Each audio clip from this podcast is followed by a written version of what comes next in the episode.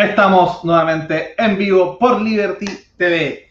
Em, hoy día vamos a conversar uno de estos temas que se ha vuelto de los favoritos, ¿cierto?, del canal, eh, sobre liberalismo cultural. Y tenemos para eso a un grande, eh, a un amigo del canal, ya que ha estado, esta es su tercera vez acá, y uno de los grandes pensadores e intelectuales día del mundo hispanohablante de, de, de lo que llamamos, ¿cierto?, liberalismo cultural. José Venegas, bienvenido nuevamente acá con nosotros. Antes de pasarte ahí la palabra, aprovecho obviamente de saludar a mis co-conductoras, ¿cierto? Beatriz Sotomayor, psicóloga de la Universidad Católica, redactora en jefa del Liberty TV y Liberty News, la Isadora Reynolds, que está en este momento desde Australia todavía, eh, terminando su doctorado en lingüística en la Universidad de Melbourne. Así que bueno, José, eh, nosotros habíamos, lo hemos conversado antes, y justamente eh, uno de los grandes temas que se, mm, que, se han discutido, yo, yo quizás estoy un poquito más optimista con respecto a, esto, a este tema de los, los, liberales y los libertarios. Justamente tú escribiste, ¿cierto? Un libro que, que, habla sobre lo impensable, muchos libertarios pasándose a este filofascismo, fascismo cultural, como tú lo llamaste, pero al mismo tiempo este año, este año y el año pasado, se ha dado un cisma, un, un, una forma de, de, de, separar el agua entre lo que uno podría llamar, no fue un buen debate, pero fue icónico entre Laje y Gloria Álvarez, ¿cierto? Separar la agua entre conservadores y liberales o libertarios. Y, y, de alguna manera eso, eso ha determinado y ha, y ha encasillado y ha dado la posibilidad a uno de que se empiecen a definir y que los liberales de carne y hueso no sean tan terribles como, como eran hace poco. Pero bueno, antes, bienvenido y te, te paso la palabra antes de, de meternos en la profundidad de la discusión. Bueno, muchísimas gracias por la invitación.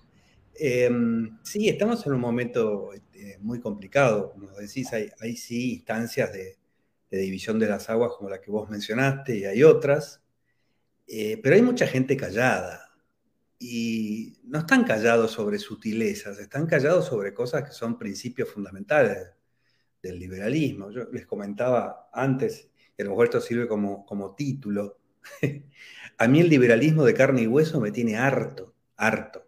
En los últimos cuatro años ha, colmado mi paciencia, en los últimos dos ha superado ya lo de colmar la paciencia, y es tal el desvío de ideas y de principios y de forzar, eh, diría, eslogans liberales a un nivel superficial para que encajen cosas horripilantes ahí adentro como el control moral, el control cultural, el control, el control nacionalista, la posibilidad de que el, liberalismo tenga una religión.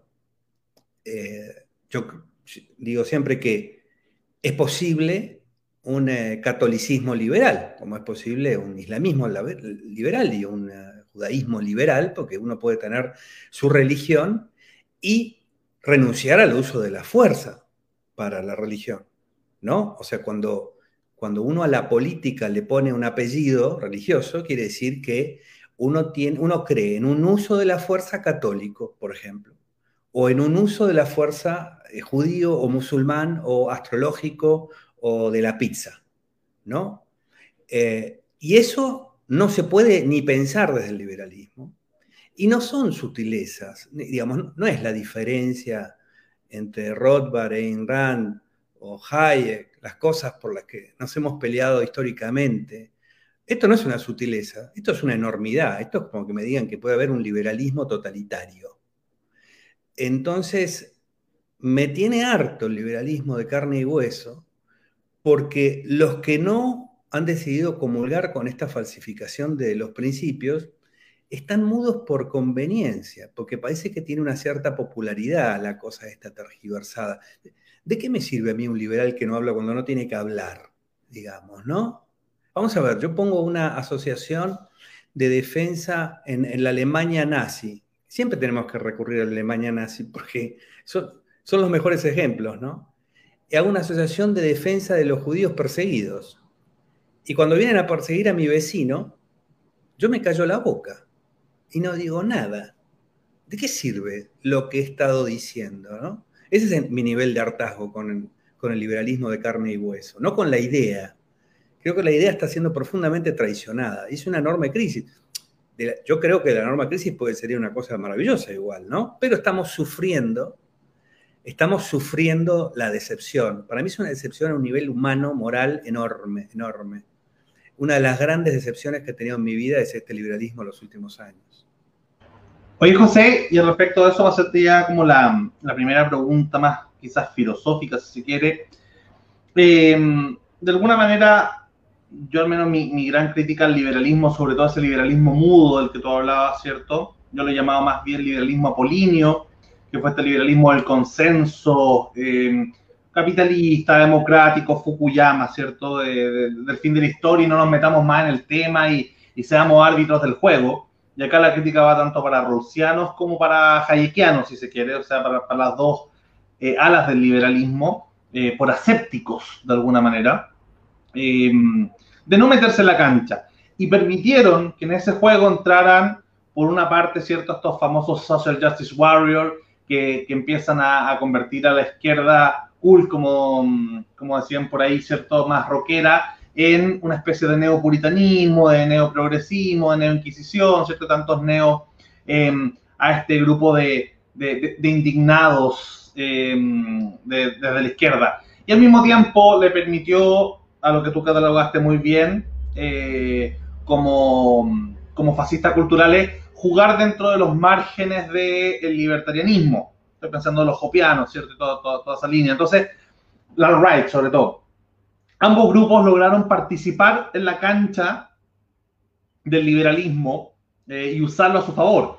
Yo siempre pongo el ejemplo de la fiesta, que los liberales habíamos hecho una fiesta, ¿cierto? poníamos la, la música, llegaron un conservador a tocar la puerta, oye, podemos entrar, bueno, ya son liberales conservadores, entren, pasen. Y podemos invitar a nuestros amigos nacionalistas, bueno, ya. Y al final llegaba tanta gente que decían, oye, pero, pero ¿por qué ustedes solo ponen la música? Bueno, pues la fiesta es nuestra. Ustedes no son verdaderos liberales. Y nos echaban de nuestra propia fiesta. Esa era un poco la, la lógica, ¿no?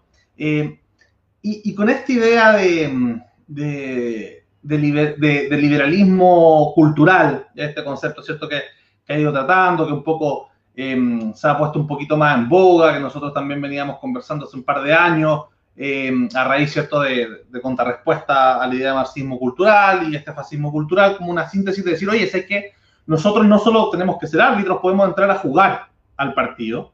Eh, ahora, ¿en qué, en general, los liberales hemos sido tanto tiempo árbitro que nos incomoda dar recomendaciones, sugerir, si quiere, entonces... Eh, tiene que haber una diferencia, ¿cierto?, entre este liberalismo apolíneo institucional y el liberalismo más dionisiaco, más cultural, que de alguna forma no, no sé cuál sea el trasfondo, pero, pero, pero tiene que ser distinto al anterior, porque si no, claro, ponemos la casa, ponemos la cancha, ponemos las reglas, pero, pero adentro nos meten goles, nos hacen trampas, ¿cierto? Em, ¿Qué opinas tú al respecto? Sí, a mí algo que, que me parece sumamente sospechoso es que 20 años atrás, cuando era cool ser de izquierda y cuando la izquierda tenía el monopolio de la moral a nivel público, ese liberalismo era un liberalismo que yo llamaba de canapé, o sea, que se reunían a, tomar eh, copas y, y hacer copetines para decir lo mal que estaba el mundo y hablar de la privatización de las almejas, que era como una forma de no meterse en la cancha, nunca mientras había conflictos graves, ¿no? La izquierda estaba avanzando mucho, había conflictos graves. Y estaba fuera porque en esta cosa de, sí, nosotros estamos por encima de, los problemas.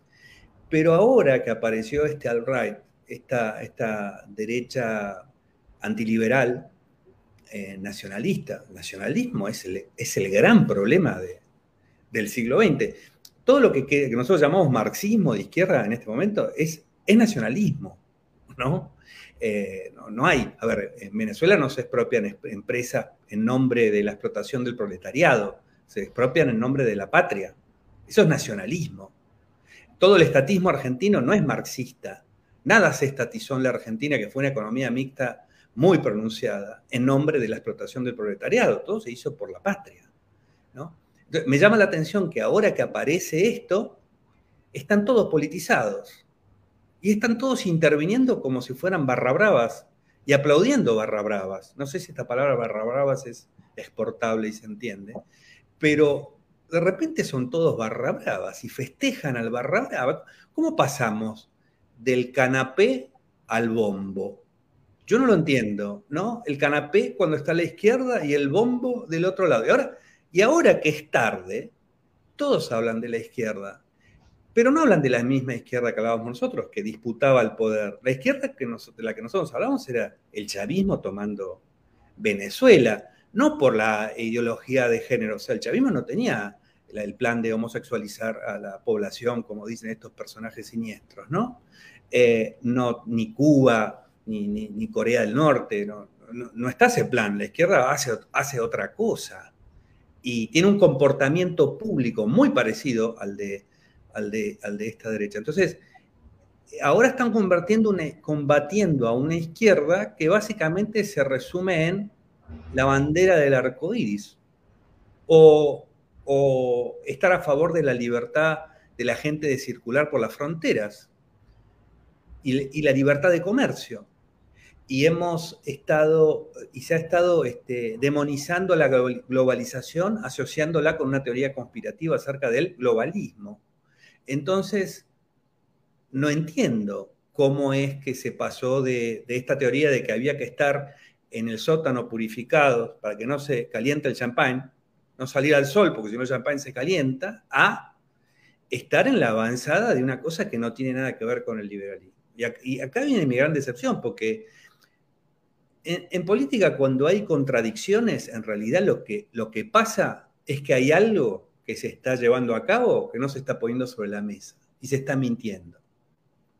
La gente, no, es contradicción. A la contradicción no hay que tomarla como un error en la forma de razonar en la política.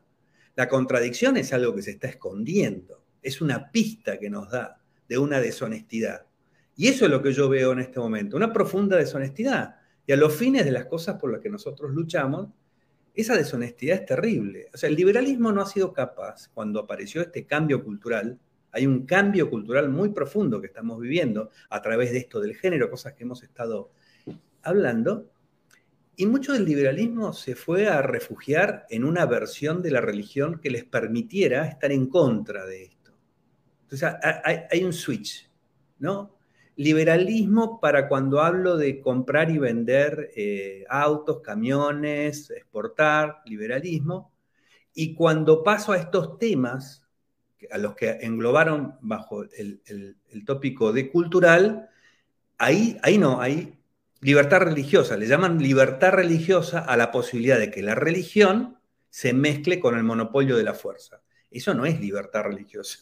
Eso es atentar contra la libertad religiosa. Entonces, yo esto, si agarro chicos de 15, 14, 15 años que están escuchando este mensaje, desgraciadamente, y están muy confundidos, lo puedo entender. Pero alguien que leyó, no sé, 20 páginas sobre el liberalismo, que ha estado toda la vida en eso, que me diga que está confundido en esta cuestión, yo no se lo creo. Entonces ya tengo un problema personal acá. Eh, no les creo que piensan lo que dicen que piensan. Ese es mi problema.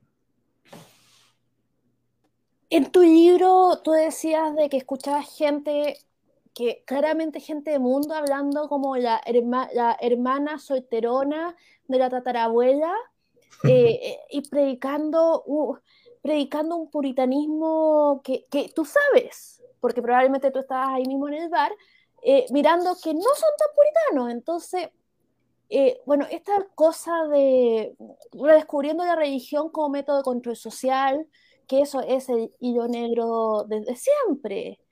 Eh, no puedes porque... Y eso, ahora el tema de control social, eh, estamos en una época dorada de control social con el tema de la pandemia. Hablábamos antes de, que el tiro con estas enfermedades se, eh, y se ha visto históricamente que el tiro un odio al cuerpo, el tema del puritarismo y, y, de hecho el tema del toque de queda, que acá vamos en el día 527 de toque de queda, esto de prohibir la noche, bueno, porque en la noche pasa, supongo que se dan los pecados, eh, es, no, no sé, es como ofrecer el dolor a Dios para que se lleve la plaga, pero no responde a algo racional. y sobre todo dado que obliga a los trabajadores de Santiago a volverse todos juntos a una misma hora, apretados en las micros y en los metros, es súper contraproducente a la hora de imposible mantener distancia social en un tren de metro atiburrado, imposible. Entonces, pero este tema de control social o del cuerpo, eh, y precisamente nosotros hicimos una campaña, y estamos en una campaña contra esto que queda, y estábamos llamando a vacunarse también porque nosotros no somos anticiencia. Y recibimos un montón de, de, de, insultos, de que nosotros éramos unos degenerados, que, etcétera, que queríamos convertir a todo el mundo en ovejas, en, en, en ovejas transhumanas que, que, que obedecían, eh, transhumanas y pornográficas que obedecían a los grandes poderes que, manejan las sombras y era como, no, yo quiero salir de noche y quiero que ojalá estemos todos vacunados porque hay vacuna. No sé, tema de control social pasa por la vergüenza, pasa por el puritanismo. Digamos, no puedo controlar a quien está feliz, parece. Tengo que ser infeliz. No sé qué opinas tú. Sí, por... es, son mecanismos muy primitivos, ¿no? Eh, la idea de la víctima propiciatoria, que está, que está en la Biblia, la idea de la víctima propiciatoria, pero es mucho más antiguo que eso, los sacrificios humanos. Eh, son los sacrificios a los dioses, si no, si no llueve, es porque por nuestras fallas y que Dios nos está castigando. Lo que Ayn Rand llamaría la supremacía de la voluntad. Si nuestras desgracias son por la, porque existe una voluntad, eh, si, existe una voluntad que gobierna el mundo y esa voluntad que gobierna el mundo está permitiendo que nos pasen cosas malas, nos lo debemos merecer. Así que bueno, que no lo merezcamos todos. Fue Él y lo quemamos a Él. Encontramos, vamos, salimos a buscar el mal adentro. Es una consecuencia. Lo que pasa es que ahora eso convive con el iPhone y el iOS 15. Este, entonces, eso es lo que, lo que lo hace disparatado y lo que eh, en una conversación que tenía con, con Sebrilli hace poco, eh, yo decía, no estoy tan seguro de que hayamos salido del todo de la Edad Media. Nosotros hacemos divisiones muy tajantes en la historia, porque eso nos permite hacer análisis. Pero mucho subsiste, porque cuando uno ve que cada tanto aparecen las olas purificadoras, eh, digamos, desgracias comunes, que son interpretadas a través de una infección que tenemos adentro que salimos a buscar y extirpar. Como el nazismo, digamos, ya que hablamos del nazismo. El nazismo es, es una purificación, es, una, es un proyecto purificador. Eh, la persecución de las brujas, la Inquisición, ¿no? Eh, los, los, sacrificios humanos eh, en los aztecas, ¿no? Este, esto es primitivo en el ser humano, así que salimos a buscar. Y, contra todo eso, la gran revolución, la gran revolución fue el liberalismo. La gran herejía, de la historia humana es el liberalismo, que habla del individuo, de la responsabilidad individual, ¿no? Eh, que no existe toda cosa mágica, que no hay, no, hay esa, no hay una venganza contra nosotros del mundo, porque nos abrimos a la ciencia y a la realidad y la, y la estudiamos. No parece haber una voluntad en que haya sequía. Lo que hay es la ignorancia que todavía nos ocurre un sistema de riego. Hacemos un sistema de riego, de, repente la voluntad castigadora queda impotente porque, porque logramos igual este, tener cosechas, ¿no? Entonces somos más fuertes nosotros que la voluntad castigadora. Y, el liberalismo, la gran herejía contra la que todos luchan, porque siempre hay que interpretar que, que la libertad es el problema. Cuando, cuando eh, Bergoglio aparece con esto del, del estiércol del diablo. ¿Qué es el estiércol del diablo? El dinero. ¿Por qué es el estiércol del diablo? Porque a través del dinero los individuos consiguen las cosas que quieren, que son diferentes a las que manda Dios según Bergoglio. Entonces, la libertad eh, es un serio problema y todo se explica a través del problema de la libertad, en, en términos económicos la idea de las fallas del mercado. A mí me hace mucha gracia esto. Las cosas que no tenemos son fallas del mercado. ¿Y cuál es el, cuál es el orden este, alternativo? Bueno, si, nos, si en vez de producir rezamos, el Dios Todopoderoso nos, nos va a, a proveer. Pero resulta que hay fallas del mercado, pero no hay fallas de Dios, por decirlo de alguna manera. Es un poco raro. ¿Por qué no las hay? Simplemente porque hay que atribuirle, hay que, si yo creo que existe una voluntad que me puede dar todo lo que necesito, a eso, para competirle, hay que competirle con una voluntad que tenga las mismas posibilidades. Y resulta que el mercado no lo logra. ¿Ven que el socialismo es mejor que el capitalismo? Si el socialismo te promete el paraíso y el, y el capitalismo te promete cambiar el auto, la licuadora, irte de vacaciones, todas unas cosas que no, que ninguna, ningún alma noble podría aspirar a tener. Ya construyo un, idealismo eh, y ese idealismo no se puede alcanzar. Entonces, para hacer eso le tengo que atribuir al autoritarismo facultades mágicas. Porque si hay fallas de mercado, quiere decir que el autoritarismo nunca falla. Porque si algo que no tengo es porque el mercado es defectuoso, eso quiere decir que lo otro al mercado, que es el autoritarismo, es no defectuoso y podría lograrlo. Entonces, esta es una, esto es una bola de nieve del autoritarismo. Así que siempre el liberalismo va a ser una herejía y va a ser un pecado y va a ser la perdición de la humanidad. Probar el fruto del árbol del bien y del mal. ¿Qué es probar el fruto del árbol del bien y del mal? Tener moral, tener conciencia moral, hacer uno sus propios juicios morales. Entonces, el que, el que, el que prueba del fruto del árbol del bien y del mal es expulsado del paraíso, el que tiene su propia moral en vez de tener una disciplina que está dada por unas autoridades, por un control, el control social. Entonces, ante toda desgracia aparece el control social, porque el, porque el mal está dentro, digamos. Eh, y eso lo hace desde la iglesia hasta la izquierda, hasta los ecologistas, todo el mundo incurre en esa cuestión. Hasta se puede incurrir en esa cuestión pensando que se piensa como un liberal porque los liberales encuentran el mal también adentro. Y sobre todo esta versión que digo que se hace del liberal católico, que se encarga de, hacer este, cancelación de cualquiera que no tenga ese grado de obediencia a las autoridades eclesiásticas. Así que todo puede ser interpretado a través de...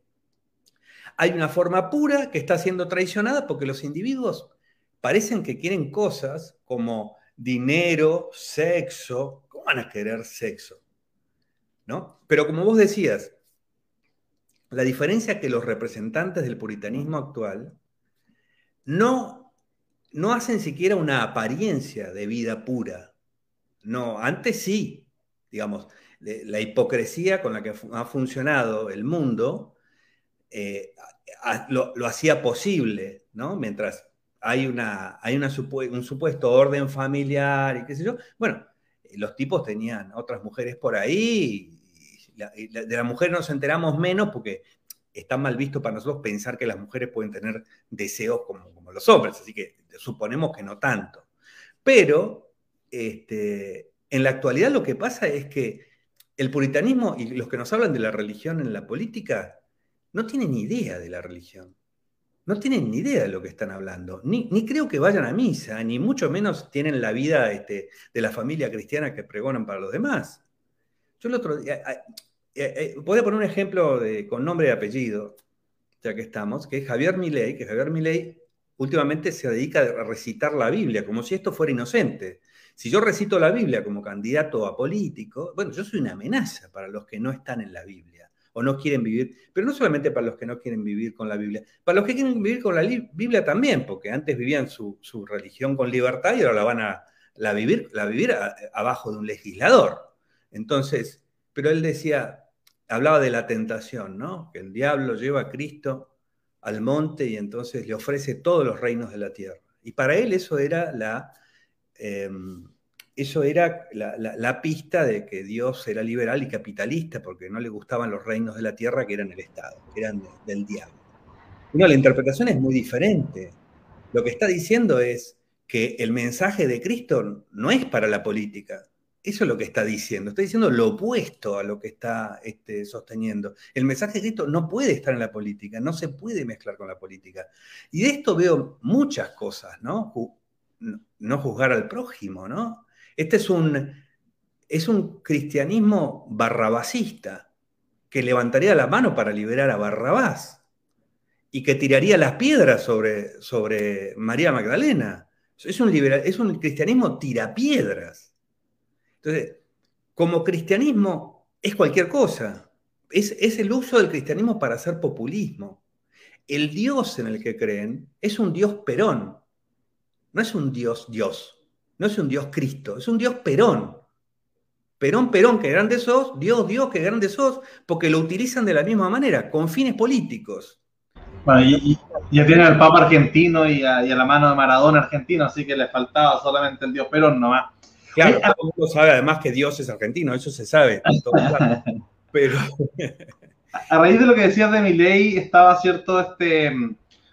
Una de las razones por la cual le pusimos este título de esta conversación era justamente mm, un, yo lo vi nomás, me apareció en Facebook, eh, un evento, ¿cierto?, sobre el liberalismo cultural, que era un concepto que nosotros veníamos hace tanto tiempo promoviendo y fue como, ah, bueno, y, justamente habíamos escrito un artículo donde, donde tratando de buscar, ¿cierto?, en varias conversaciones con, con Beatriz, con Isadora, de tratar de encontrar cuáles eran los elementos y los autores y los pensadores cercanos a esta idea del liberalismo cultural, que fue antes de, de, de conocerte la primera en el Liberty, eh, Habíamos pensado justamente en pensadores como, como Antonio Escotado, eh, ¿cierto? De alguna manera Gloria Álvarez en cuanto a una versión más rockera despeinada de, de Ayn Rand, ¿cierto? Eh, con Antonella Merti le han dado harto al tema de, del randianismo, ¿cierto? Del Ayn Rand Institute. Em, y bueno, obviamente Mario Vargas Llosa con una especie de paraguas pan liberal, eh, sobre todo lo institucional, lo internacional. Y, cuando vemos que, se va, que, se hace este evento donde uno de los invitados eras tú, ¿cierto? A exponer, y otro era mi ley, claro, nos pareció como, bueno, esto va desde, desde un lado a otro, ¿cierto? Desde, un liberalismo de, derecha, em, o este libertarianismo populista que tiene mi ley. Nosotros hubiésemos preferido sacar a mi ley y, no sé, tener un, a un Luis Diego Fernández, ¿cierto? Un poco más, más más liberal contracultural, por así decirlo.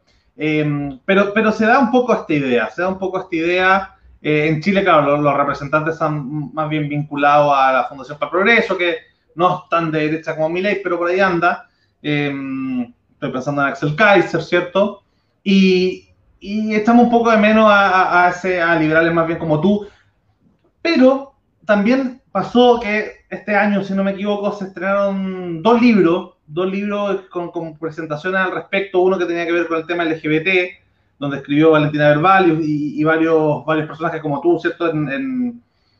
que da una primera idea, indicio de este liberalismo cultural, y otro, si no me equivoco, de que escribe, ¿cierto? Que, están también tú, Antonella Marti, em, como una especie de manual liberal, ¿cierto? Hay, hay, varios autores que se repiten y eso es muy interesante, que se van, se van repitiendo estos autores y ya se va formando a lo que a lo, que parece una red de liberalismo cultural que, hace poco estaba más bien callado, estaba que queda, no, no, quedan en, los liberales de salón, ¿cierto? Ni tampoco los libertarios del bombo.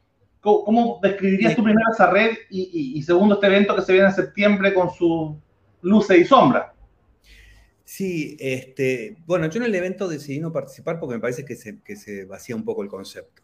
Eh, y que el liberalismo, si uno lo piensa, eh, no es una idea pura que nace del aire. El liberalismo es eh, un pensamiento sobre el autoritarismo. Si no hubiera autoritarismo, no habría liberalismo. El liberalismo no podría pensarse independiente del autoritarismo. No es que aparece una cosa así de una idea suelta, sino que en la medida que aparece todo lo teórico que fundamenta al autoritarismo, desde la teoría de la, legitimidad divina a, lo, que fuera, la necesidad de controlar el pecado, eh, etc., entonces aparece el liberalismo como la respuesta a eso, con otra perspectiva.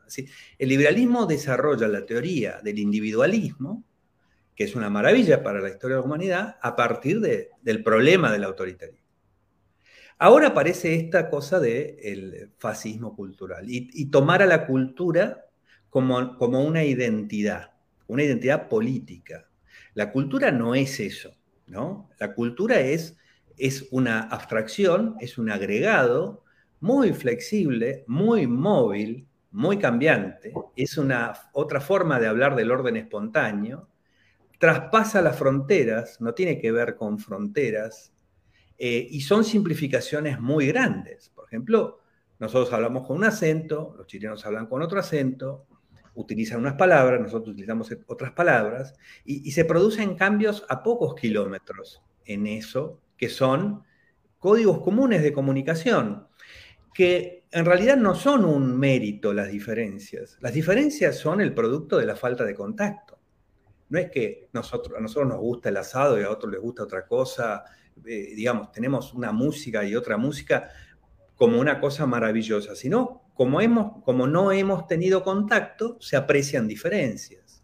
¿no? Por ejemplo, la cultura de estos eh, indígenas, en la, isla de Sentinela, ahí en el, en el, eh, en el Océano Pacífico, no sé exactamente dónde está, que todavía viven en la edad de piedra. esa es su cultura, su cultura este, limitada. Entonces, pretender que la cultura es una identidad ya es una falsificación de las cosas, porque además la cultura cambia inclusive de pueblo en pueblo, de ciudad en ciudad. Nosotros hacemos una abstracción, tomamos la, la, abstracción nacional porque vivimos bajo el paradigma nacionalista, pero no tiene ningún sentido. De generación en generación, la generación actual, la cultura de la generación actual con la mía no tiene mucho que ver, y ni hablar con la de mis abuelos. Eso cambia.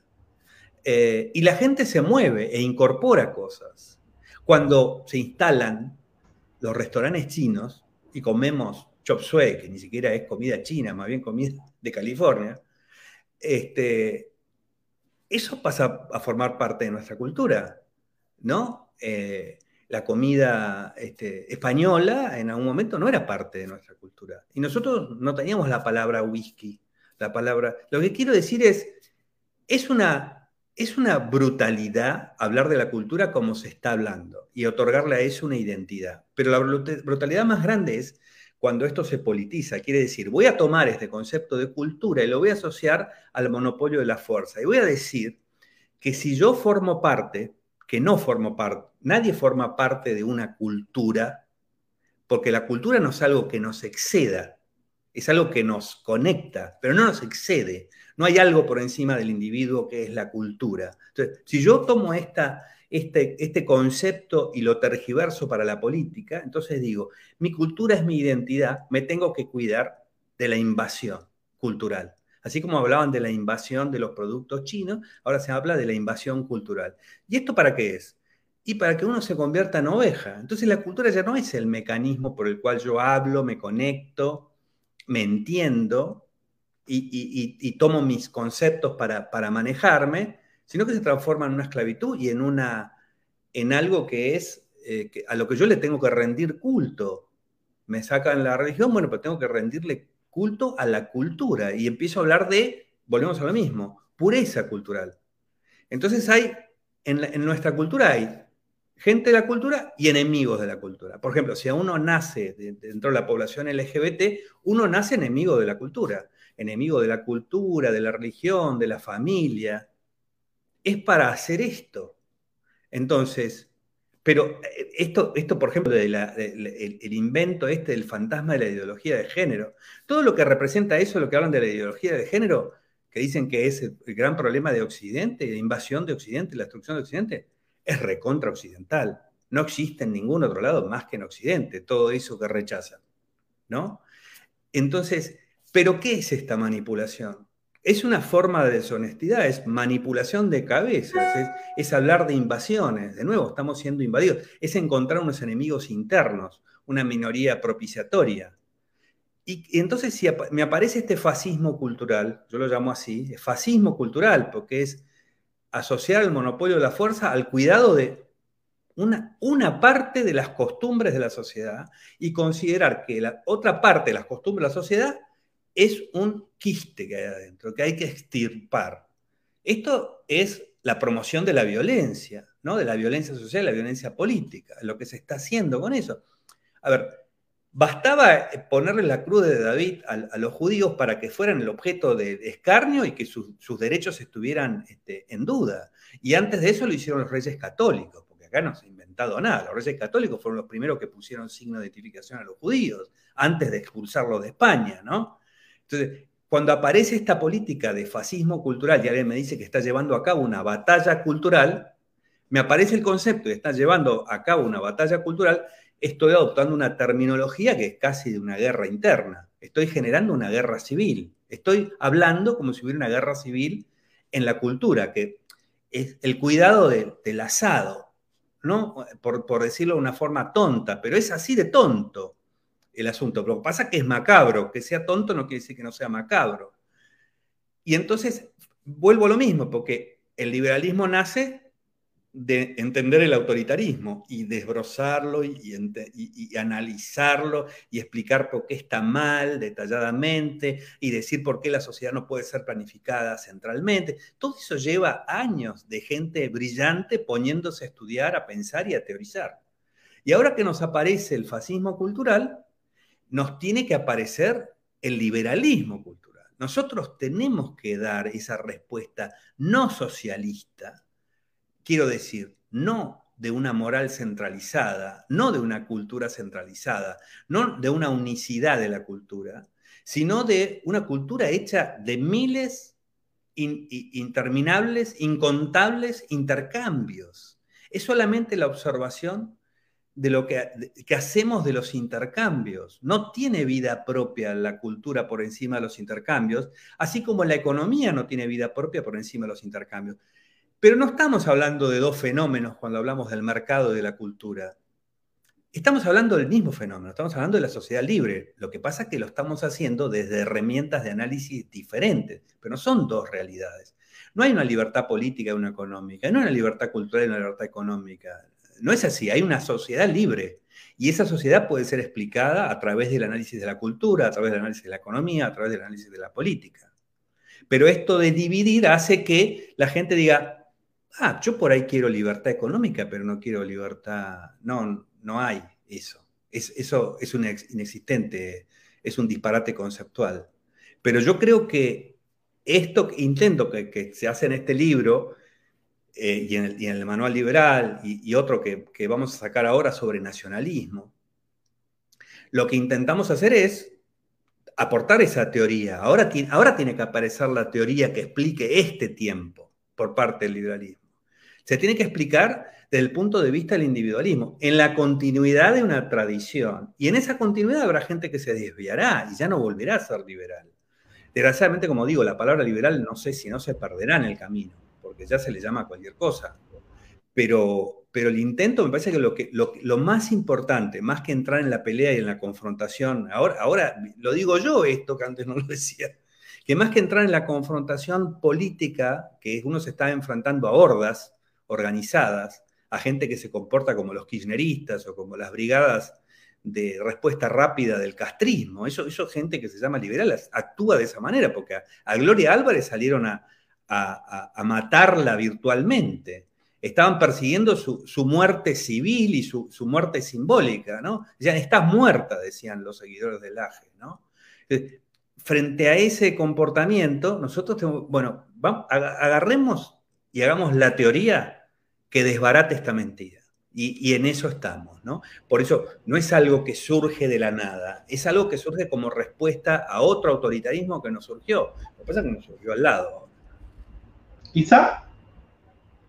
Sí, es que, bueno, yo ya vengo acumulando como 30 preguntas en lo que llevamos del programa, pero por ejemplo, ya, a mí todos estos liberales, como dice usted, de, de carne y hueso, son unos todólogos. Es una cosa de que pareciera que son expertos en absolutamente todo. Por ejemplo, cuando empieza eh, sobre el lenguaje inclusivo, que yo siendo lingüista eh, le veo cierto valor y como lingüista entiendo eh, ¿cómo se llama? cómo funciona el lenguaje, y salen estos sacos de hueá a decir, es que están corrompiendo el lenguaje.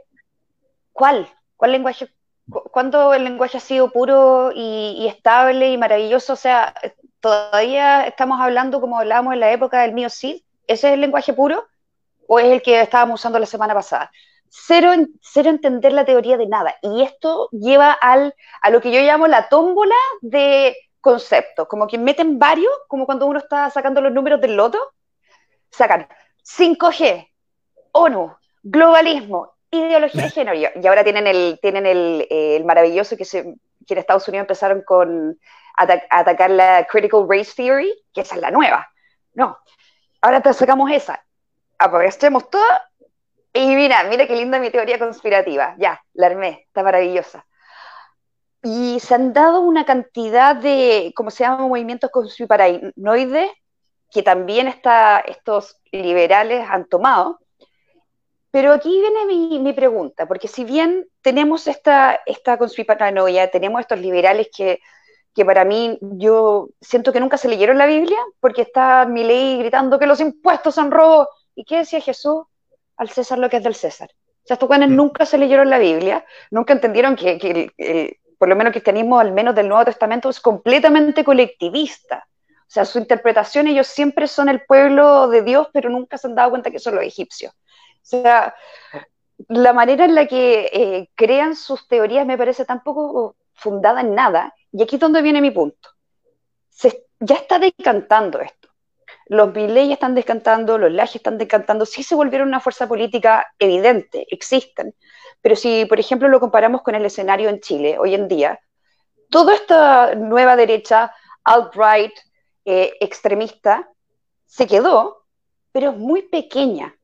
Es el, exacto eh, como mirrored image, como al otro lado del comunismo. Van a tener un par de representantes en el Congreso y eso va a ser todo. Van ser una fuerza política que se quedó, pero está muy lejos de llegar a ser el mainstream. Si bien con, con eh, Bolsonaro, con Trump o con el que estaba en, Holanda o Le Pen, se veía que era una fuerza masiva, se cayeron.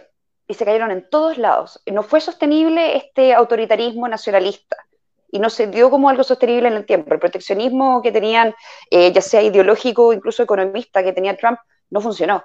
Entonces ya decantaron. Yo lo veo que eh, los polos ya se marcaron.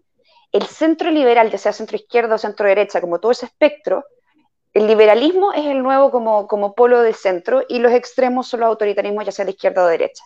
Yo lo veo mucho más positivo, porque ya los tenemos identificados, sabemos cuáles son, su ideología no tenemos idea porque las cambian cada 30 segundos, pero sabemos cuáles son sus motivaciones como de base. Yo creo que el liberalismo, toda la gente es más liberal de lo que nosotros sabemos que son. Y ellos al entender el liberalismo, la gente, el común del pueblo, se da cuenta de que es liberal. Ganó el aborto libre en, en ¿cómo se llama? en Argentina. Matrimonio igualitario se viene en Chile. Todas las ideas realmente liberales están ganando. E incluso, no sé, los líderes liberales hoy en día son los que la están llevando. Macron en, Francia mandó guardar a todos los antivacunas. O sea, nosotros queremos salir, si usted quiere no vacunarse, se va para la casa.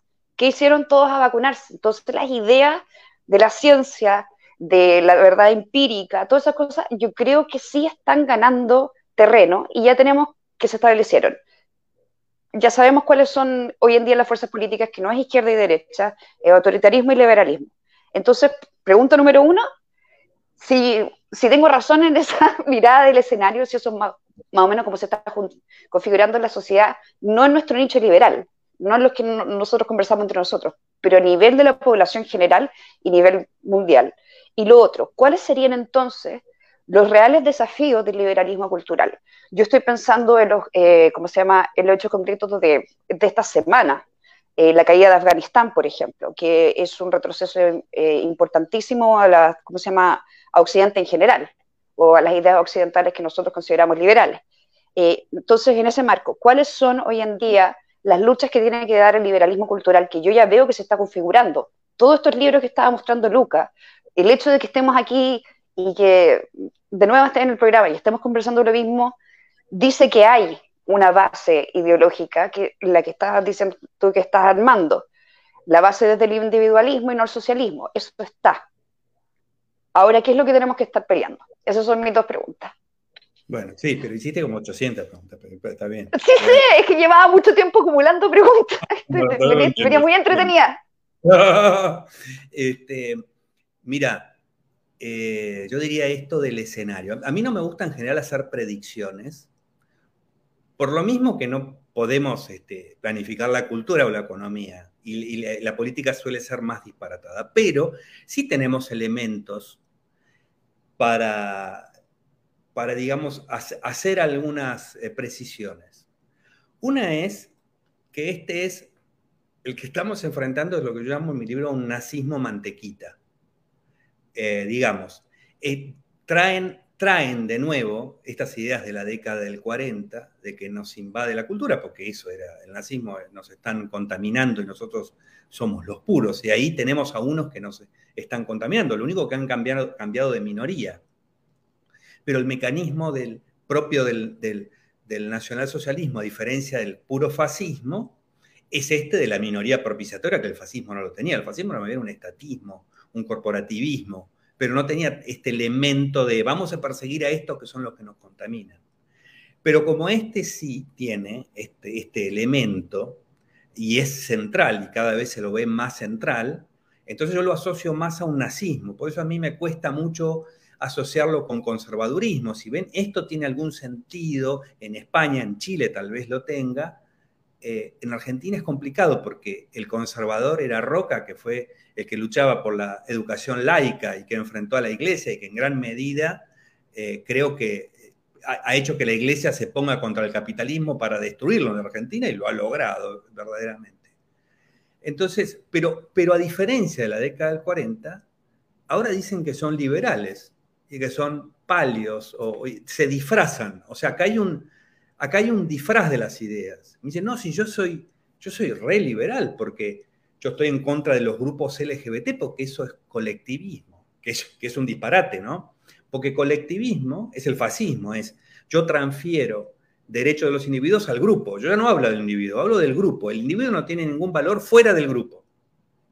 Pero si el grupo está defendiendo sus derechos, el individuo está todo el tiempo siendo defendido. O sea, los grupos LGBT no atentan contra los derechos de los individuos LGBT. En cambio, el, eh, eh, el, sindicato de los camioneros sí atenta contra los derechos del camionero individual que no quiere verse representado por el sindicato. Eso es el colectivismo. El colectivismo es, me olvido del individuo y lo, lo sacrifico en función de una entelequia que yo he creado con mi mente, la entelequia chilenos, la entelequia camioneros, la entelequia lo que fuera. Pero si yo estoy defendiendo derechos de un grupo que es evidentemente este, maltratado, eso no es colectivismo. Pero lo que quiero decir es, esto es tan tonto que es un disfraz.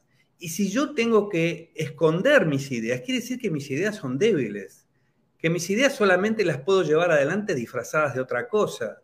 Entonces, por un lado tenemos la fortaleza del número y de la, patota y esto de actuar en jauría a través de grupos de hienas en las redes sociales para, que, para expresar el repudio a cualquiera que se atreva a cuestionar. Eso es debilidad, no fortaleza. Cuando el régimen cubano organiza los grupos de repudio, eso es debilidad. Tiene que repudiar el... El régimen cubano no sobrevive si la opinión circula libremente. Y eso no es porque es un régimen fuerte eso porque es un régimen débil en ideas, está basado en la fuerza, pero su única fortaleza es prevalecer por las armas. Entonces, en ese sentido, todo este movimiento me resulta débil. No puede hablar de cristianismo, no puede hablar de amor al prójimo.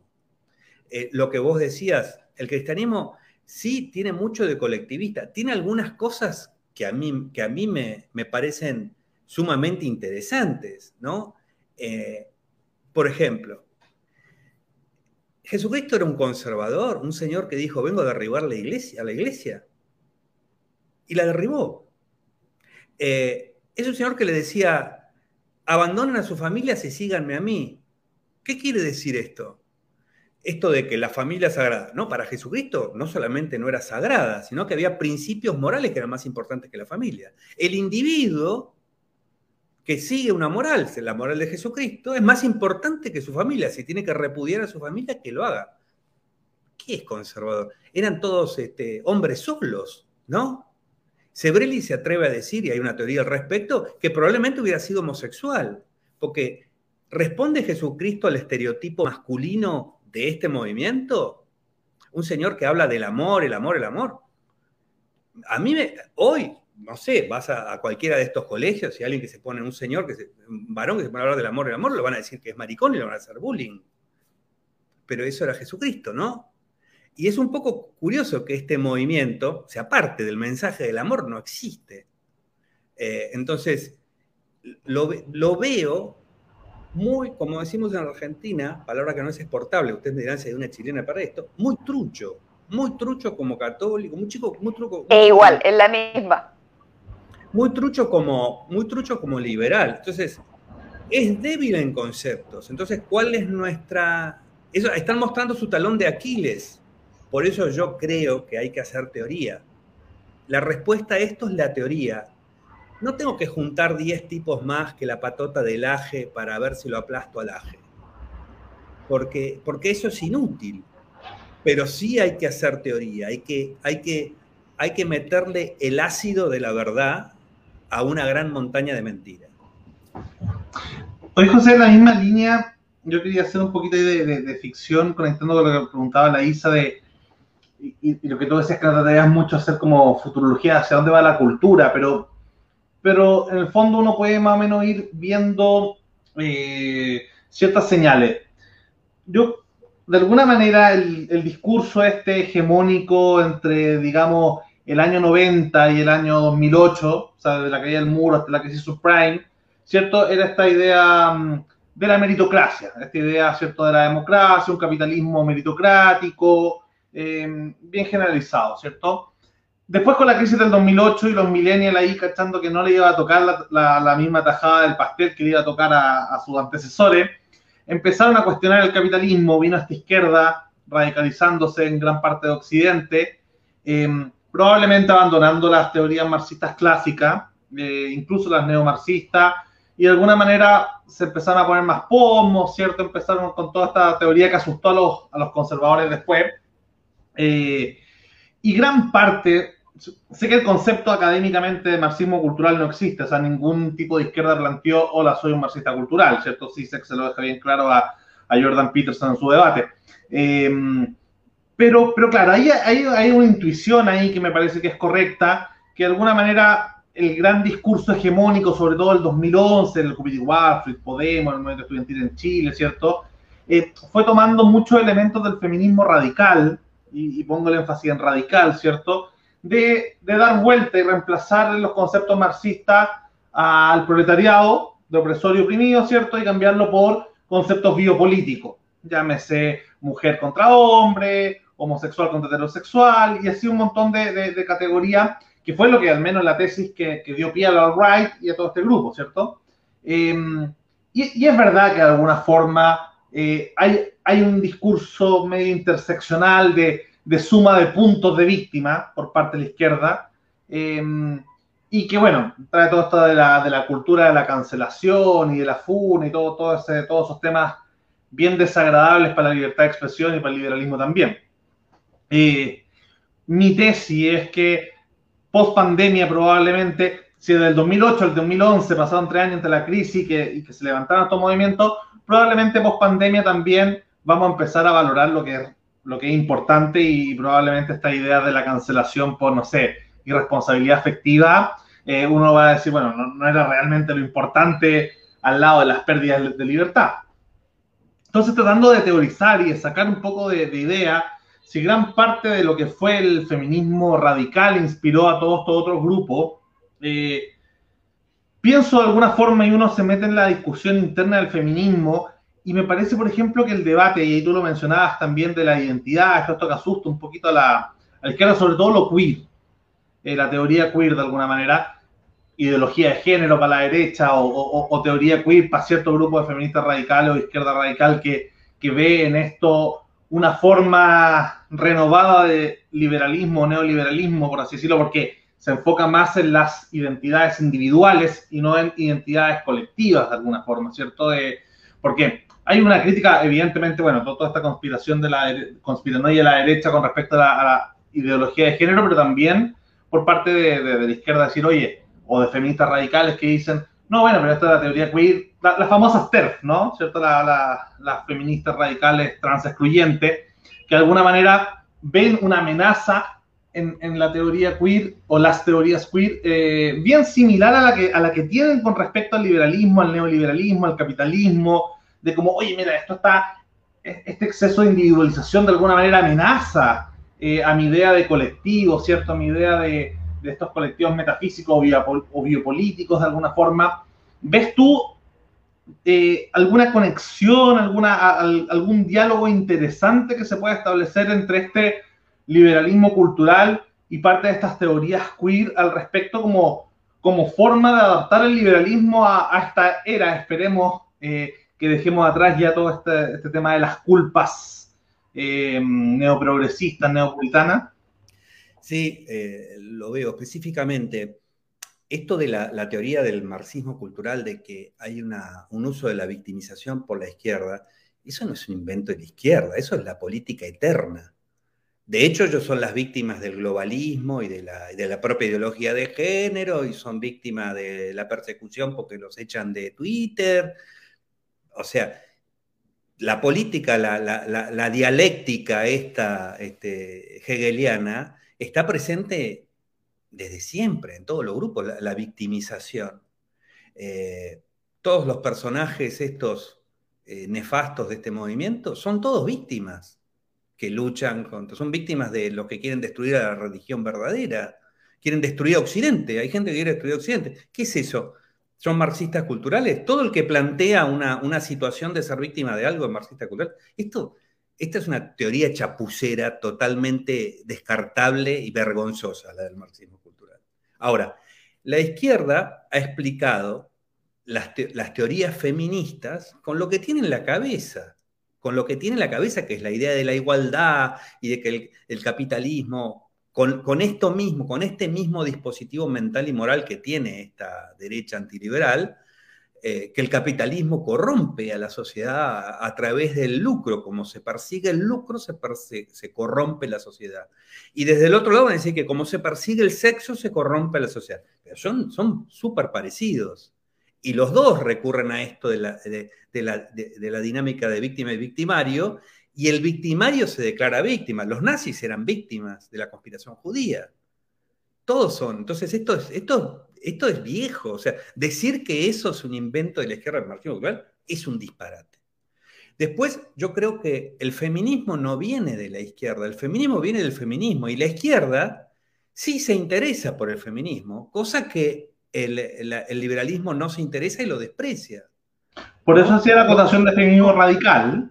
Sí, por eso digo, pero más que yo identificaría un feminismo y un feminismo que pretende ser explicado a través de una visión de izquierda, ¿no? Pero el feminismo tiene vida por sí mismo, es importante por sí mismo, ¿no? Porque radical no nos explica mucho, porque yo sería radical también en, otro aspecto, pero sería radical. O sea, vamos a la raíz del problema. Radical no nos explica mucho. Es un feminismo, digamos, hay un, feminismo político que busca este, establecer eh, eh, formas de poder a través de esta división. Pero, pero eso es propio de, cualquier división que se plantee en la sociedad y hasta hay gente que busca el poder para hacer cosas buenas. Bueno, acá eh, se ha transformado el feminismo en una bandera política. Ahora, lo que vos decís es muy interesante porque es precisamente así. Esto tanto ha evolucionado, tanto el feminismo tiene una vida propia que no es de la izquierda solamente, que aparece la teoría queer. La teoría queer es el individualismo. Se, pasaron de rosca. Se, fueron, de, se pasaron tanto que llegaron a esa playa y dijeron, estamos entrando en el liberalismo. Y el liberalismo no se entera, el liberalismo de carne y hueso, no se entera de este problema porque está viendo que todo esto es corrupción de la sociedad y, la Biblia, Dios se va a enojar conmigo. Eh, y es así, porque la, teoría queer es, es más, es ya cuando se dice elijo mi género, desaparece el feminismo, porque ya, entonces ya llega un punto en, que el feminismo tiene eh, poco sentido como asociado a la mujer biológica, por hablarlo de alguna manera. Yo no puedo llevar adelante un proyecto de género y a, su vez un feminismo biológico. Y por eso el género en algún momento se transforma para ese feminismo politizado en un problema. Y por eso la teoría queer es el extremo de ese problema. Porque hablamos de, géneros intermedios. Si, hay géneros intermedios, ¿qué es el, feminismo? Es una cosa, este, se transforma en una cosa tan estructurada como el machismo, digamos, ¿no? Entonces, el, feminismo es bueno desde un punto de pensamiento liberal en la medida que se opone al autoritarismo machista. Pero por sí mismo, si pasa a ser un valor, entonces puede llegar a ser un problema idéntico al del machismo. Y esto acá es donde la teoría queer desbarata todo. Y está muy bueno. Y, y le decís al liberalismo este de carne y hueso, tirás en una reunión así de canapés, teoría queer, y salen todos corriendo, en bandada. Porque se pegan un susto bárbaro. Está hablando de la teoría queer. Por eso es tan importante este libro que, organizó, eh, organizaron Yesenia Álvarez y Diego Gato en IPL Perú, el de Libertad y Prejuicio que recién ustedes pusieron. Porque vamos a eso, vamos, vamos ahí. Para mí, te voy a decir, la cuestión de género eh, y la cuestión LGBT es el próximo gran paso del liberalismo. Es el próximo gran paso del liberalismo. Porque este no es un problema de minorías. Se equivocan los que creen que es un problema de minorías. Cuando un gobierno, un sistema político persigue a una minoría, está disciplinando también a una mayoría. La mayoría es esclava. Cuando desde el, bullying en el colegio o en las familias a los individuos que no se adaptan al, heteropatriarcado, acá se desmayaron otros 400 liberales de carne y hueso, cuando cuando no este, se adapta, es porque todos los que le hacen bullying ya han sido adaptados, ya han sido domesticados. Ellos también han perdido parte de su personalidad, porque si uno tiene que hacerle bullying al que se sale, es porque de alguna manera tiene atado con alambre su personalidad y solamente la puede reforzar persiguiendo al impuro. Y quiero decir que esa mayoría también es infeliz. En esta cosa de la la estigmatización de las minorías y, la molestia, la violencia que causa. Cuando uno ve que la aparición de este movimiento generó este libernazismo, uno se da cuenta de la importancia que tiene esta batalla en la libertad de la sociedad y que la sociedad pase a dar, la sociedad libre pasa a dar un paso gigante. ¿Fue posible imaginar la libertad de los esclavos, eso hace más de 150 años. La libertad de la población LGBTI tiene un par de décadas apenas. Entonces estamos, nuestro problema del momento, esté uno adentro o afuera de la sigla, eh, es abordar este problema para hacer posible la, la igualdad ante la ley y pasar ¿Para qué hablar del, poliamor, que es algo que está absolutamente, o sea, ni siquiera ha sido tocado todavía? O sea, hay que pensar ya en el 2030 para ver que este tema ya esté de alguna forma, estemos integrados en la agenda de, de, mover la, esta ventana de Overton en cuanto a libertades. lo del poliamor a mí me parece fundamental. El otro día escuché un comentario que me pareció genial. El poliamor que no es la poligamia, es el poliamor, eh, está, hecho de, arreglos contractuales específicos y de una cosa que se llama responsabilidad emocional. El poliamor eh, va a generar el avance moral de las relaciones entre dos, donde esto no se plantea, porque todo está tapado bajo el sentimiento. El sentimiento eh, lo justifica todo, cosa que no es posible en el poliamor. Lo que quiere decir es, el avance moral viene de cosas que están siendo condenadas moralmente por la gente que vive bajo una moral centralizada, bajo una moral, disciplinaria. ¿no? Sí, lo del poliamor me parece fundamental. Cuando es LGBTQEI plus, plus son todos los demás, les quiero decir. Plus, yo pondría LGBTI más vos. Yo quería, eh, hablando, dado que estamos hablando de amor, de sexo, definitivamente hedonismo, que, que para mí es, eh, eh, yo veo que el puritanismo está tan enraizado que ya sacar la bandera de hedonismo es una bandera surpolítica, porque es algo que está amenazado. Y quería meterme con el feminismo radical, que, mm, digamos, por lo que yo he estudiado, porque, em, em, porque yo soy de tercera ola, digamos, y fui de movimiento durante muchos años, y esto es un fenómeno con características distintas. Y una cosa, y, y una es que las madres fundadoras de este feminismo, dominance feminism, como le dice Marta Lamas, son mujeres con una profunda antipatía al sexo y que creen que el instinto sexual no es natural, es cultural. Esto a mí como liberal me importa, no importa si es cultural, si es innato, si, porque después de toda esta decisión y de dónde venga, eh, digamos, bueno, eso no, no me afecta a mí, es parte de ti.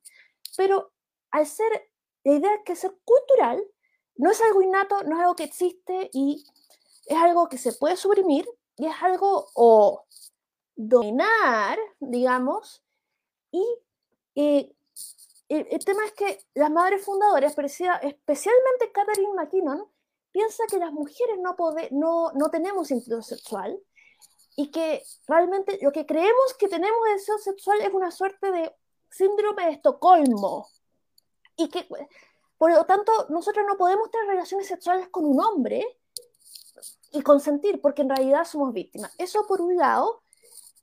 Y por el otro, esta antipatía, esta antipatía al sexo implica que, ¿por qué las mujeres tienen sexo? Bueno, porque necesitan el dinero que le dan los hombres. Entonces, ahí conecta con la izquierda con esta antipatía al lucro, de que al dinero, al mercado, eh, porque obviamente hacer algo tan detestable lo hacemos por, por dinero.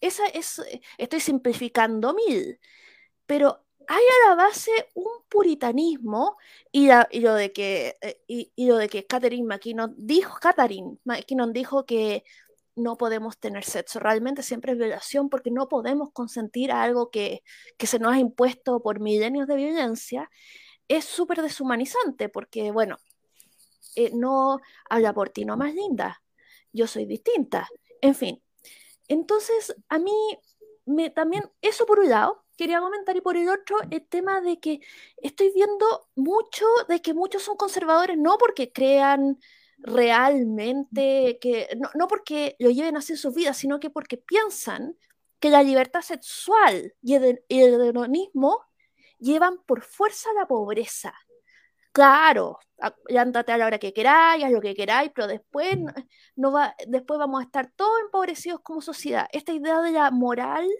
puritana como factor de prosperidad y que es por eso que realmente empiezan tanto con los valores de Occidente, porque piensan, si nadie está obligado a reproducirse, traer em, trabajadores a las fábricas, soldados, etcétera, etcétera, a trabajar, vamos a estar todos en la pobreza.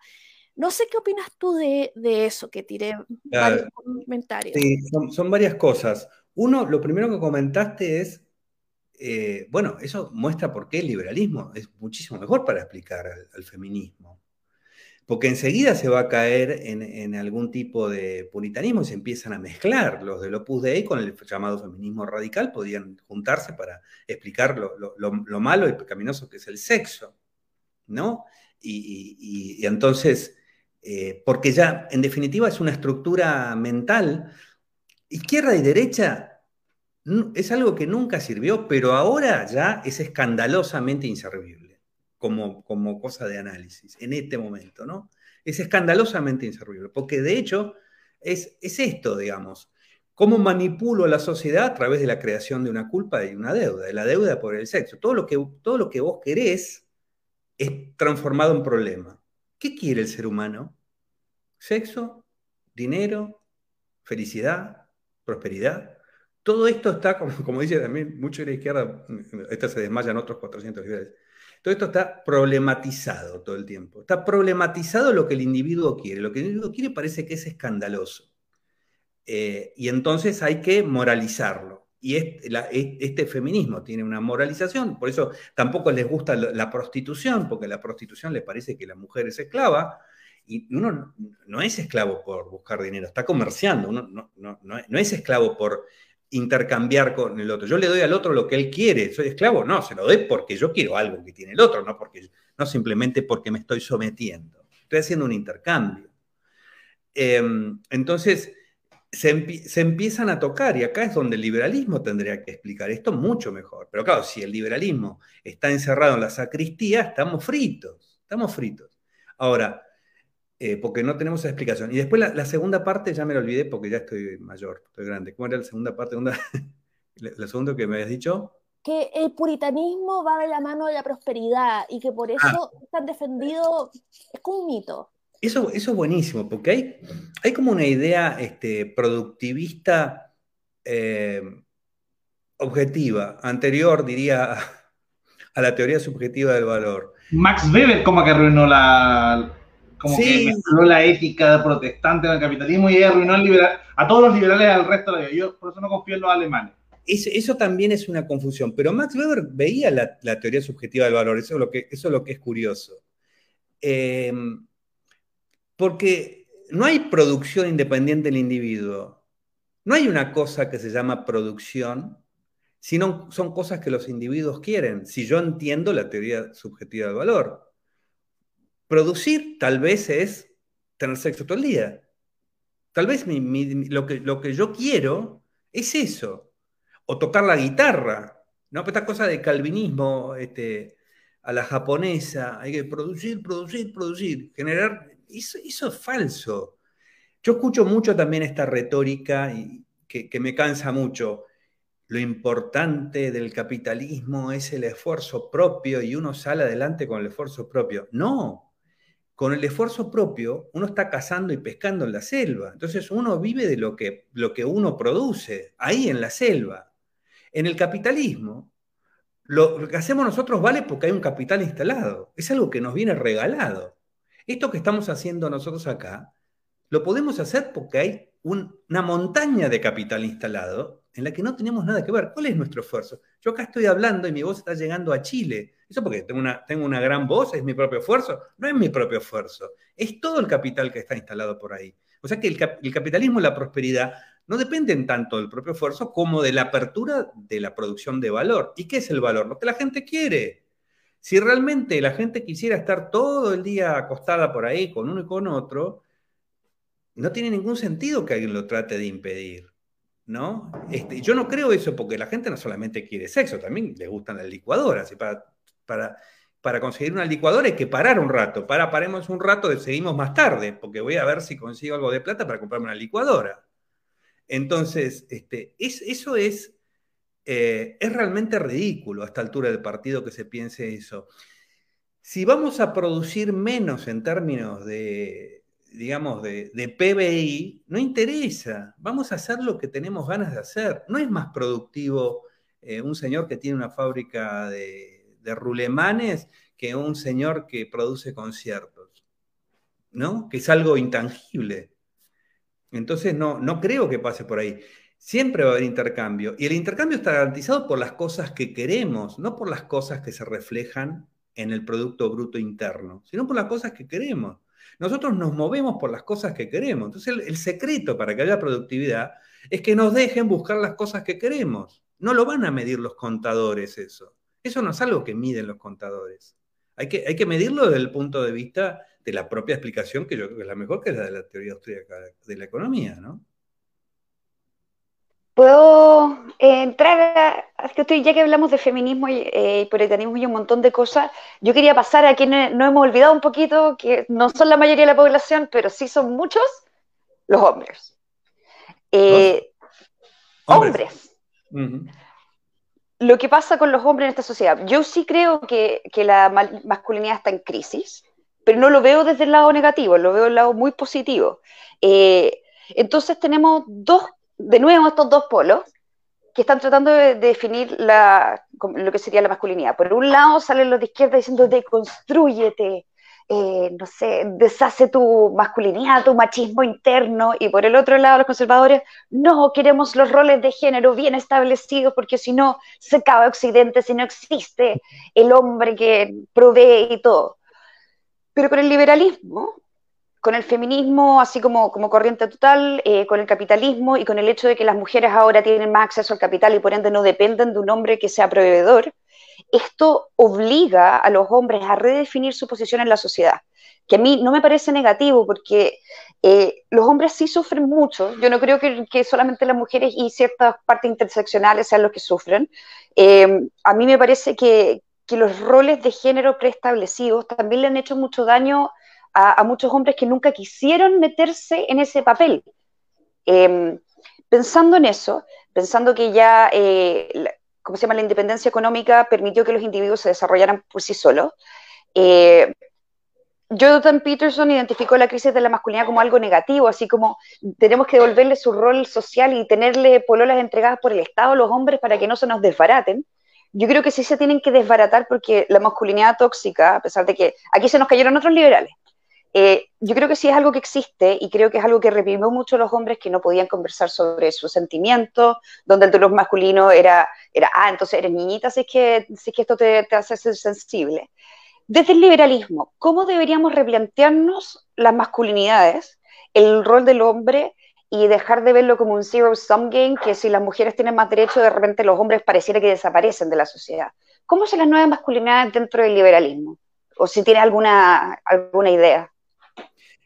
Eh, sí, efectivamente eso pasa. Hay un libro que a mí me gusta mucho de Badinter que se llama XY, la identidad masculina. Tiene, más de 20 años ese libro. Por eso cuando creen que esto es un invento de hace 4 o 5 años, la, conspiración marxista.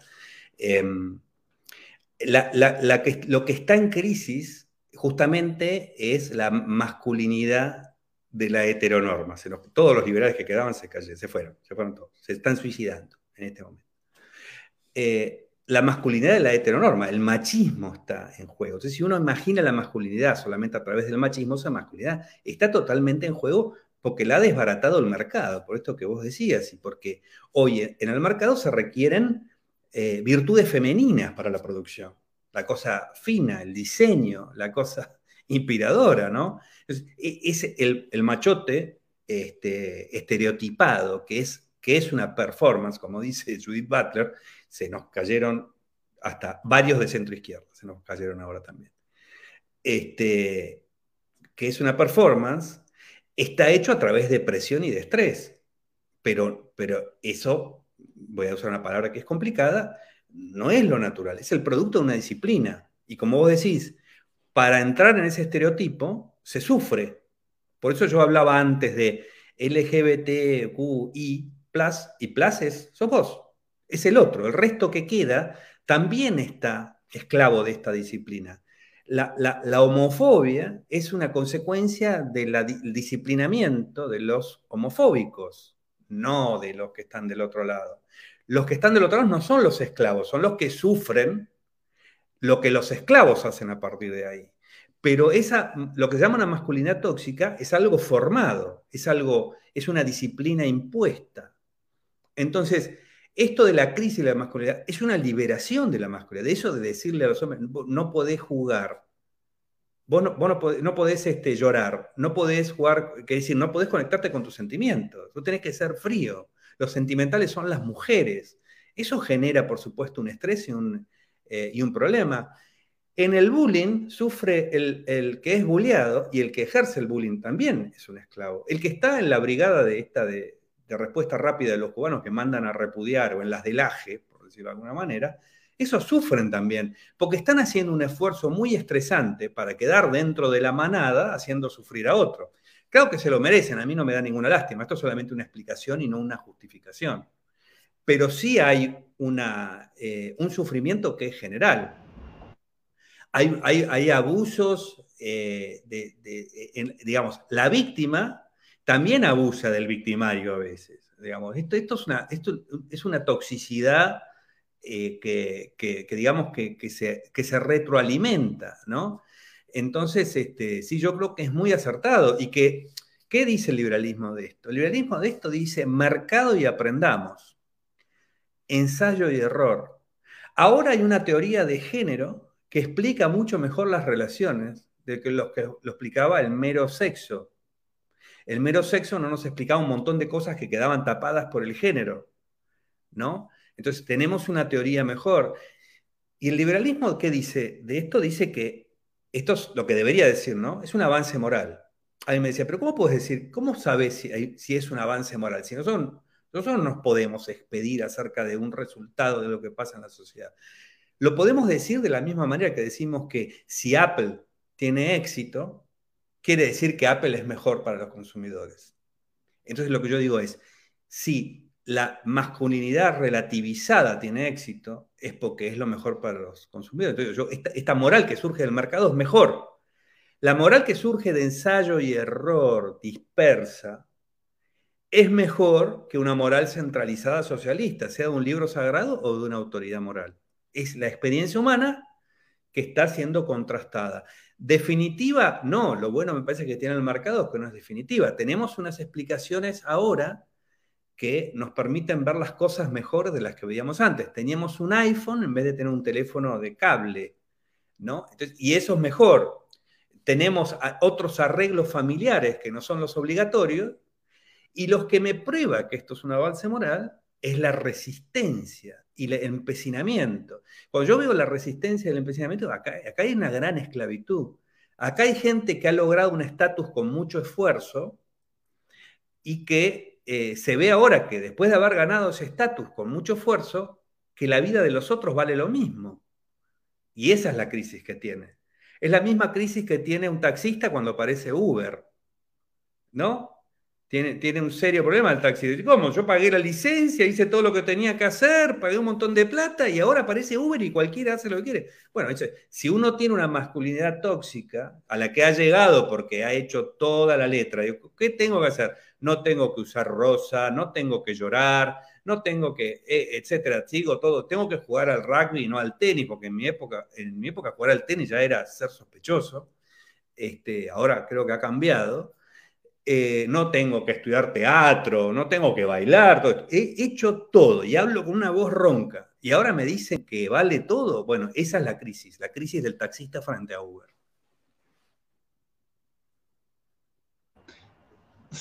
quería preguntarte ahí sobre, mm, sobre tratar de buscar una, mm, un valor eh, clave, ¿cierto? En esta de, estas definiciones, de este, de este nuevo contexto. Tú, dices, ¿cierto?, que, uno de los grandes desafíos eh, de la, del liberalismo que se viene, ¿cierto?, tiene que ser el tema de la identidad, del género, ¿cierto?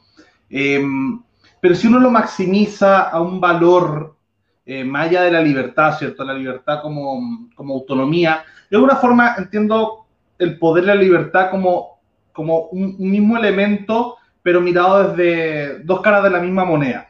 De alguna forma, es la potencia del individuo, es la, la autonomía de la voluntad, y claro, cuando uno la hace con respecto a un otro, cuando uno está abajo, ¿cierto? Y se acerca se llama libertad. Cuando uno se empieza a acrecentar se llama poder, ¿cierto? Pero la autonomía de la voluntad es, es, el, es ese movimiento, por así decirlo, que tiene que ver con, con la libertad. Entonces, yo pienso ¿cuáles son los valores que hoy día podrían representar ese liberalismo cultural? Y de alguna forma pensaba en estos dos, flexibilidad y curiosidad. Por una parte, el lo que tiene que ver con el colectivo, o sea, con el poder, que el poder cuando se enfrente a cualquier, o, o, todos, porque todos ejercemos el poder en algún tipo de relación, ¿cierto? Eh, entonces, cuando cuando tengamos algún elemento de poder, ser más bien flexible.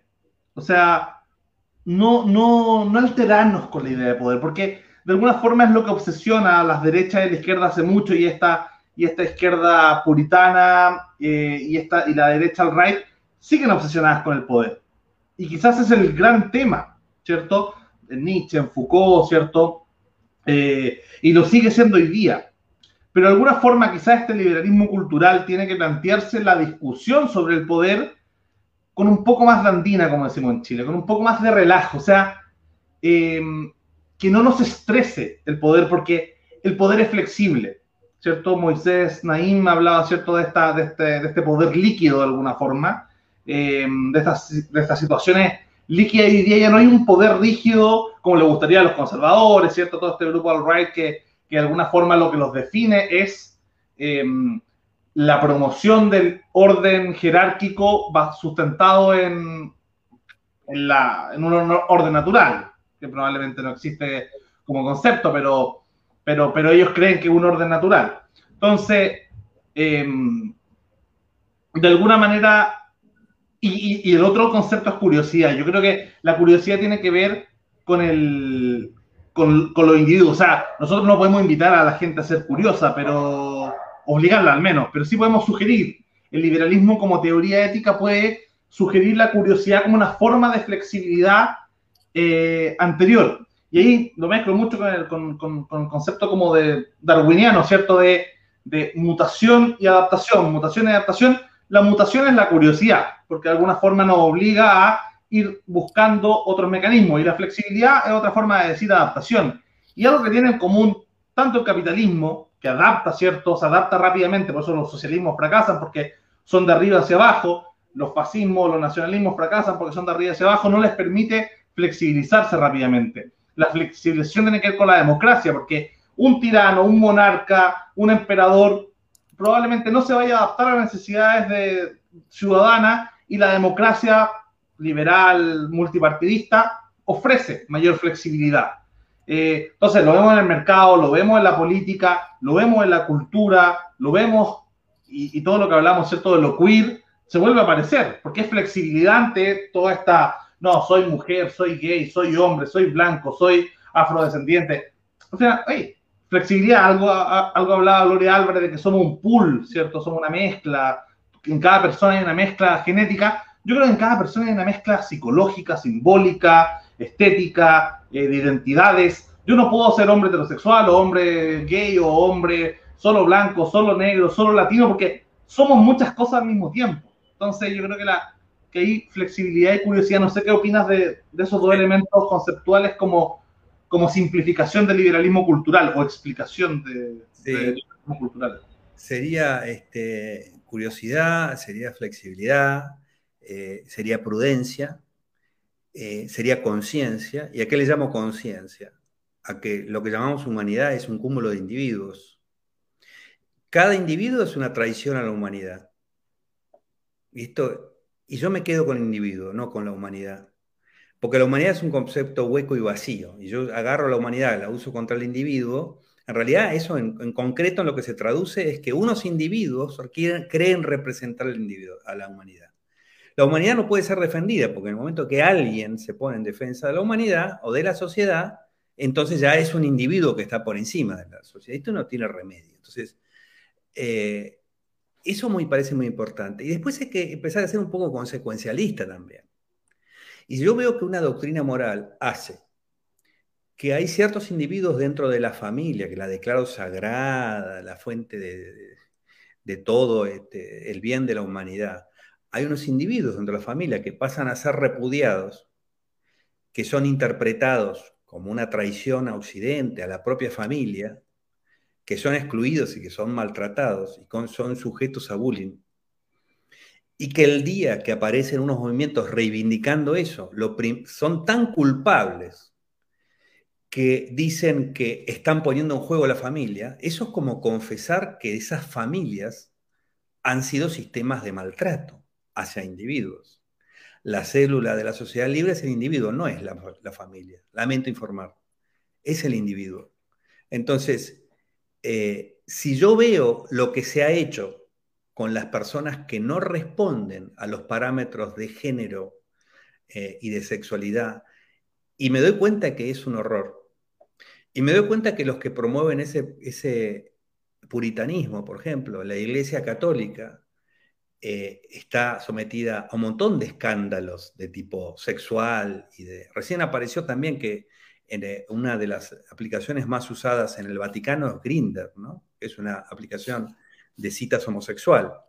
Pero esos son los que persiguen a, la homosexualidad, además de, de llevar adelante la, la organización de, de, tapadera de la pedestaría más grande de la historia, y que esto no, no se habla y que se tapa en las familias Digo, acá hay, un monstruo que tenemos adentro. Yo no estoy hablando de unas diferencias. El puritanismo este tiene un monstruo adentro. Y esto lo tiene que superar. Por eso digo la conciencia. ¿Qué es la conciencia? El individuo como es. Eh, algo que decía Beatriz. ¿Esto es natural o, no natural? ¿Y qué importa?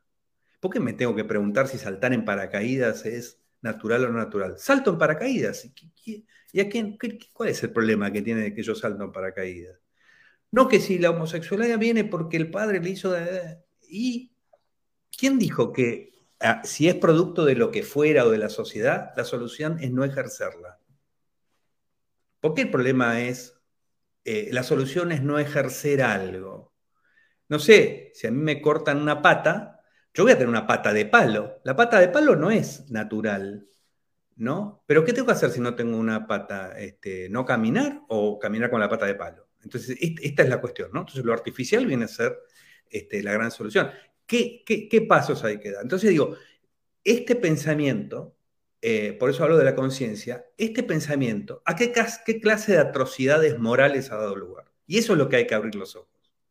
Porque de la mano de los puritanos, puritanos hay atrocidades morales que ocurren hasta el día de hoy. Si yo, frente a, la, a que se quiere educar a los niños, así como Jefferson pretendía que la población fuera educada en los principios republicanos, ¿no? Bueno, en el mismo sentido, si yo tengo un sistema educativo, educar en la tolerancia y en la no violencia, porque el bullying y la segregación es la preparación para la violencia, me parece de lo más republicano. Ahora, si alguien quiere educar en la tolerancia a los niños en el colegio y los padres reaccionan, quiere decir que esas familias están llevando a cabo un proyecto de intolerancia. Y no, pero tienen la autoridad. No, no, los, niños no son propiedad, ¿no? Los menores no son propiedad. Entonces, este, es muy curioso que la vida sagrada cuando está en el vientre materno, una vez que sale el vientre materno, son como el auto o el perro, hacen lo que quieren. ¿no? Entonces, esto lo de la conciencia me parece que es muy importante. En el liberalismo la conciencia es tan importante que no habla de la sociedad, casi. O que no concibe a la sociedad como una cosa supraindividual. Es una consecuencia de la individualidad. Entonces, la, conciencia consiste en, el ser humano es individuo y cada individuo es una traición a su historia. Y las especies son una traición a su historia. La humanidad es una traición al, al simio, el que desciende. Y todos somos, todos somos un producto de una traición a la primera ameba. Y la reproducción sexual aparece un día en la evolución y es antinatural cuando aparece en la evolución, porque antes la, reproducción no era sexual en los organismos más primitivos, ¿no? Entonces, eh, esto es lo me parece la conciencia sobre el ser humano como es. El ser humano no es como nos dicen unos libros sagrados o unos predicadores. El ser humano quiere todas esas cosas que esta gente piensa que son pecaminosas y que son lo que sale a buscar. Y para conseguirlo, intercambia. Al intercambiar, genera normas éticas. La ética que conocemos, el derecho que conocemos ha sido producto del intercambio.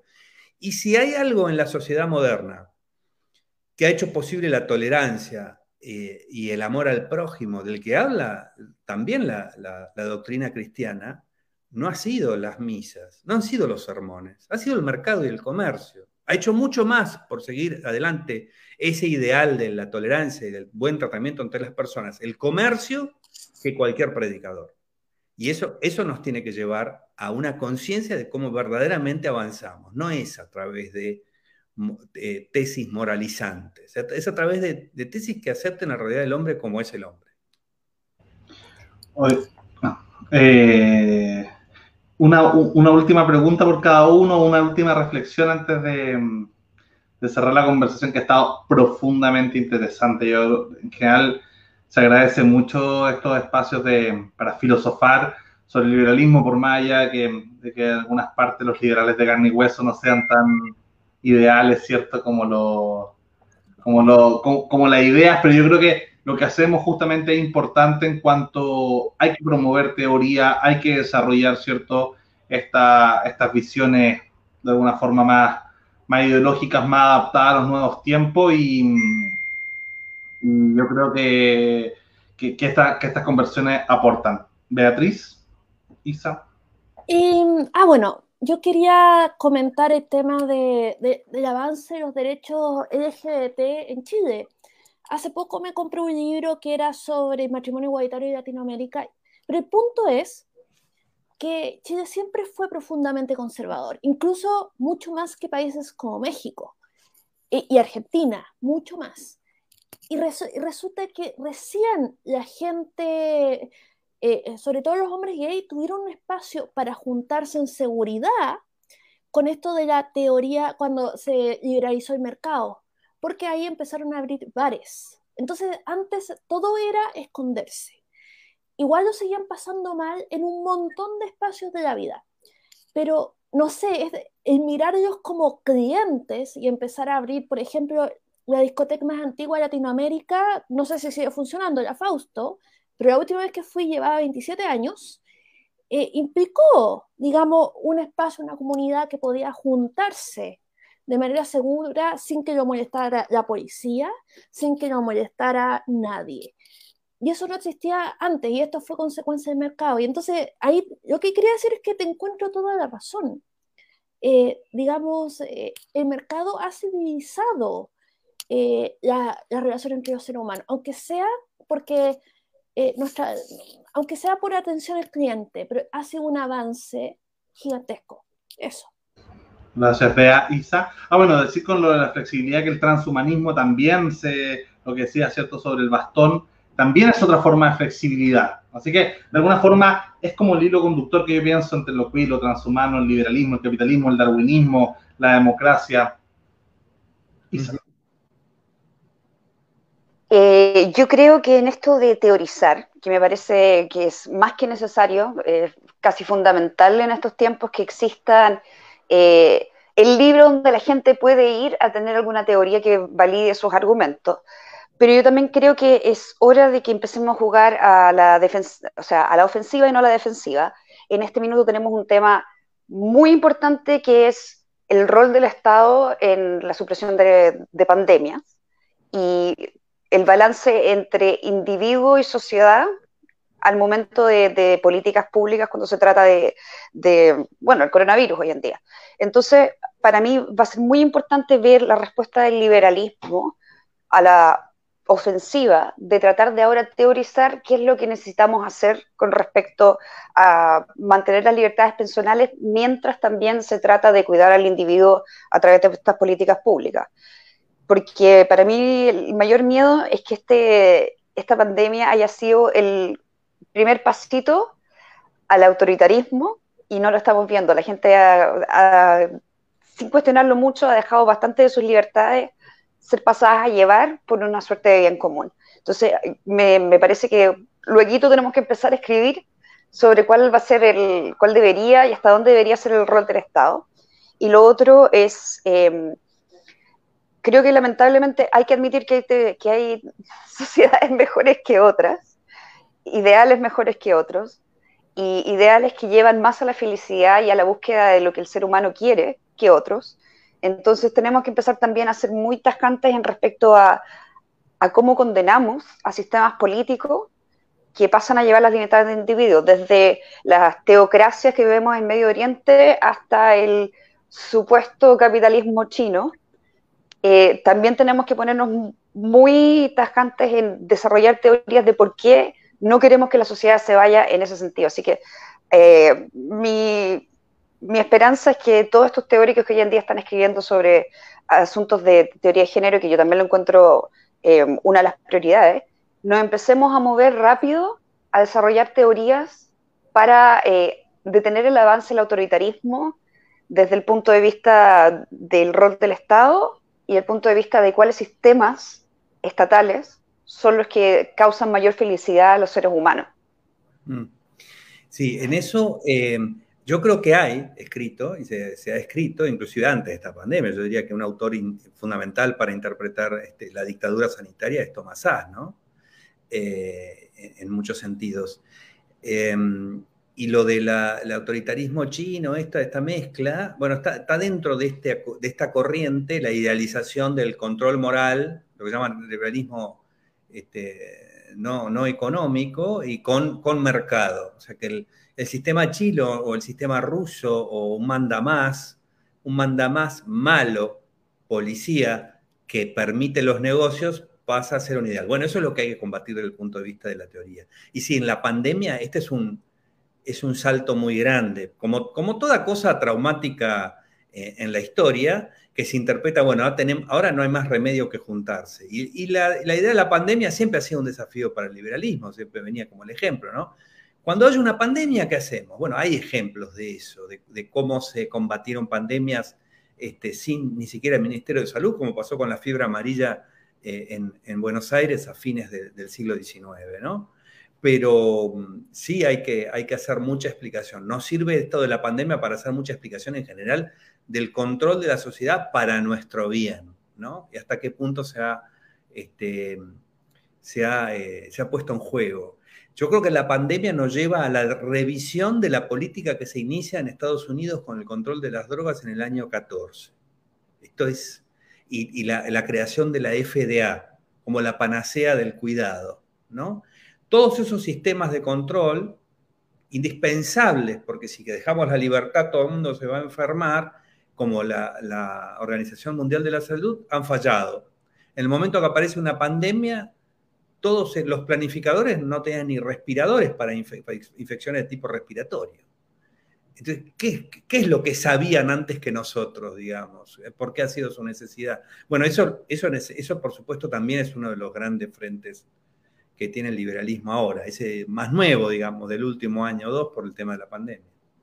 Esperemos sea un futuro, al menos en Occidente, y ojalá en los mayores lugares posibles, eh, el efecto contrario al que decía la Isa, y, vivamos post pandemia un, resurgir, unos locos años 20 eh, y un resurgir de la libertad. José, muchas gracias por acompañarnos nuevamente. Isadora, Beatriz, muchas gracias también y a los que nos acompañaron, los que nos vieron en vivo, los que comentaron.